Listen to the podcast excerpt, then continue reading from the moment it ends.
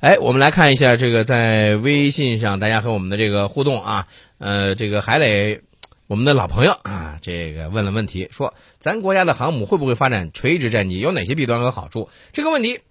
呃简单的我先回答两句啊。嗯，这个这个其实我们在以前的节目当中也和大家来讨论过这个事儿，对因为这个滑跃式起降和这个垂直起降啊是各有利弊的，对吧？那么，但是有一点，在目前的状况下，咱们要是发展这个垂直战机，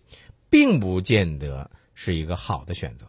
哎，这块儿我跟你有不同意见。你说说，首先，沈飞这块儿他们在做这个垂直起降的这个战斗机发动机的研制我懂啊？你说，啊。那么这个东西呢，咱们要回到英国的钥匙上去。嗯英国的钥匙啊，在一九八二年的英阿马岛海战事嗯中大放异彩啊，很出了很大一个风头。嗯后来呢，中东很多国家一看这个飞机，嗯，不错，嗯能垂直起降。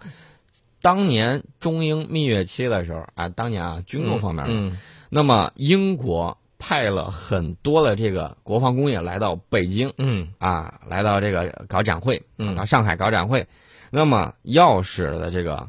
做成小比例的这个模型，嗯啊，其实呢还是很大，大概有两人多长的这种啊模型放到那儿。嗯其实呢，我们当年在八上个世纪八十年代的时候，对这个战斗机啊很心仪，对啊，觉得挺不错的。嗯那么后来呢，发现一个是钱的问题，嗯我们当时这个国防资金呢确实特别少，嗯没那么多钱、嗯啊。我们想要技术，但是英国说那不行，你得买我整机。嗯但是我们又说我们没那么多钱，英国也不愿意白送，嗯那么我们考察来考察去，啊、最后这个事儿就没弄。但是我们对钥匙是理解的，对它的这个作战的利弊呢，我们是吃透了的。举个例子啊，我们国家有这种钥匙战斗机的这个全比例的这种，不能说是模型，嗯呃应该有这个战斗机，大家。不妨呢，在网上再找一找这个对相关的资料。那么我们拐回来，为什么它在伊阿马岛海战之中这个出风头呢？嗯就是因为它会垂直起降。嗯垂直起降曾经网上流传一个照片儿，就是这个钥匙战斗机啊，它快没油了，哎，它又回不去，嗯，回不去怎么办呢？正好海上过来了一个集装箱运输船，这个飞行员呢就很大胆的把飞机就降落在了这个集装箱运输船的这个集装箱上头了。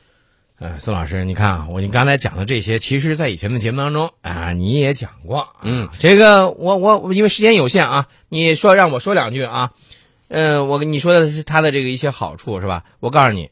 以前咱们也说过，这种垂直起降的这个战机，第一太费油，这是它的缺点，对不对？啊没错，垂直起降的时候要消耗大量的燃油。没，错。第二，和呃载弹量比较小，对，因为它要垂直起降的时那候，啊你是负负荷嘛，载重负荷嘛，嗯因你为这样它这个发动机，因为它要它跟普通的不一样，对它在前面它要喷，它在或者是翻转这种发动嗯机，嗯这个时候一个是费燃油，另外就是多增加了很多的这种管道，嗯，它增加空重，对啊所以说呢载弹量就大不了。没错。还有一个，因为费油，它的航程就短，它腿儿短呗，没错，航航程要短，还有一个就是操作起来也太难了，这个飞行员不好训练，对不对？确实，嗯，还有包括发动机的这个，它对，因为我们要在全负荷运转的时候，对环境要求高，所以如果说它这个起降的这个环境周围有沙土这特别多的话，被吸进这个运转中的发动机，那有可能会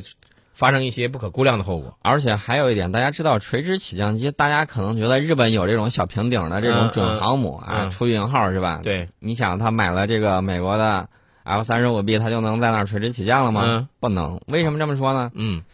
这个甲板呢，嗯嗯撑不住它那个热焰的没错。